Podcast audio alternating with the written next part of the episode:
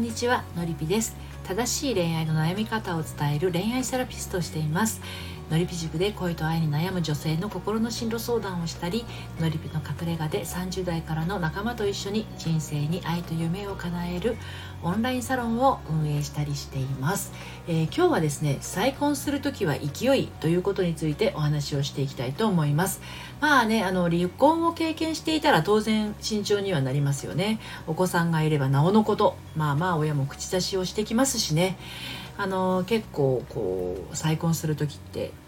まあいろいろ考えるとは思いますよでもね、まあ、そうやって周囲の意見にね言いなりになったり振る、ま、振り回されたりしていたらねあの再婚だけじゃなくって離婚後の恋愛すらままならないなんてことにもなりかねませんので、まあ、あのそういった方に今日はお伝えをしていきたいと思うんですけれどもね、まあ、そもそもなんですけれどあなた自身がものすごく考えすぎる人なんじゃないかなと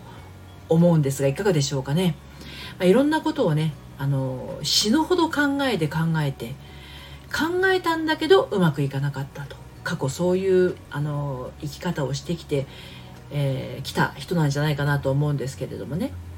でもねまああのそういった人だからこそなんですけれどもうん考えて考えて考えてもダメだったという場合は同じことやってたらまた同じ結果になりますよね。うん。で、えーとま今離婚をしてとかあの好きな人ができたとか気になる人ができたっていうことはですねあの頭で考えるとは別の感覚の部分はちゃんと生きてるわけですよね生きてるって言ったら変ですけれどあのセンサーは作動しているわけなんですよ。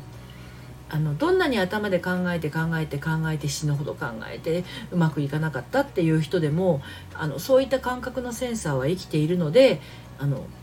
証拠りもなく恋愛をするわけですよね。好きな人ができたり恋をするわけですよ。これはもう全部感覚の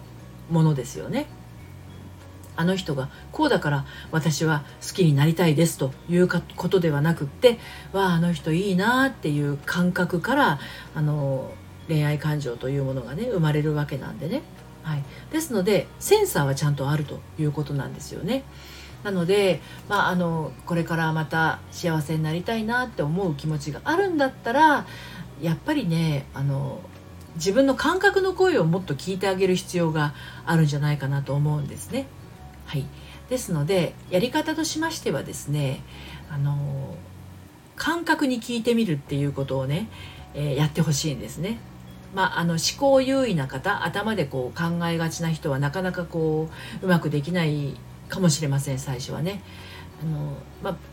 物理的に胸にわざわざ手を当てて感じてみるっていうのも一つの方法かもしれないし何も触らずに自分の体には触れずにリラックスした状態で「あの本当はどうしたい?」とか「本当はどうありたいの?」とか「本当はどんな気持ち?」っていうふうに自分の感覚にね問いかけてみるっていうのがね大事かなと思いますね。それが感覚に効くっていうことなんですけど、まあ、この時間違っても頭の中であのどうしたいかなえーとって言ってこう視線が上に向くような感じ頭の中を見るような感じでどうありたいかっていうとうーんって言ってなんか右斜め上方向を睨んでみるとかどんな気持ちってそうだなーって言って上の方に目線がいっちゃう場合はこれあの体で感じるっていうよりも頭で考えていることが多いんですよね。でまあ、感覚に聞くっていうのはどうしたいのかなうーんって言ってこう内側を見る感じになるのでそうだななんとなくお腹の辺りが低くずーんとしているような感じがするかもなうっすらととかどうありたいかう、うん、どうありたいかなんて考えるとちょっとなんか肩の辺りがこわばる感じがしてくるなとかねうんなんかこう背中が丸くなってくる感じがするとかね。どんな気持ちがするっていうとそうだな。胸の奥の方がちょっと冷たい感じとかツーンとする感じがするなって、まあ、これいろんな感じ方がありますのでね。あの同じじゃなくてもいいんですよ。センサーは万別なので。あの今言ったのと違っても全然問題ないんだけど。でも明らかに頭で考えているのとは違うの分かりますかね？うん。そうかもなーって頭の上の方を描くとどうしてもその頭の中で考えていることを探しに行っちゃうんですけれどね、うん、でも自分の感覚っていうのは、まあ、考えてることもそうですけど感覚の部分に関してはあの自分にしか分かんないわけですよ。例えば指先をピッて何か包丁かなんかで料理してね切っちゃった時の痛みって自分しか分かんないじゃないですか。でこんな痛みって、えーと、どんな感じだったかっていうと頭の中で考えているよりもあ痛い痛いあなんか血も出てきたしあ痛いわなんか何やっちゃったんだろうみたいな感じでなんかこう悲しい気持ちとか辛い気持ちとか落ち着けばよかったのにみたいな感覚あーって感じになるじゃないですかそういう感覚ですよね。うん、でだけど絆創膏を貼ってあよし安心。よかったよかった。みたいな感じでそういうふうに感覚ってね流動的で刻々と変わっていくんですよね。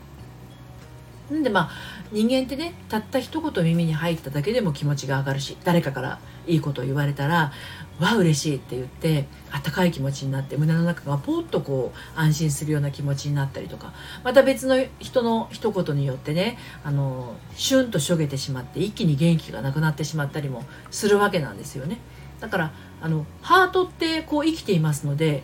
センサーが動いてるってそういうことなんですよ。うん、ですので、まあ、そういう風な感覚が自分にあるから新たなこう気持ちでね恋愛感情を抱いて恋愛をするっていうことが起きるわけなのであんまり頭で考えすぎて考えすぎてうまくいかなかった人なんだったとしたらですねここはもう勢いですよ。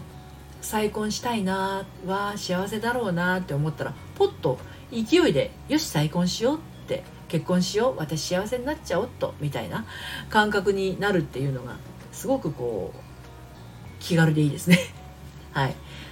はい、いろいろ考えたからってそんなに結果変わんないと思うんですけども考えすぎてダメだったわけだから最初の結婚結婚がね。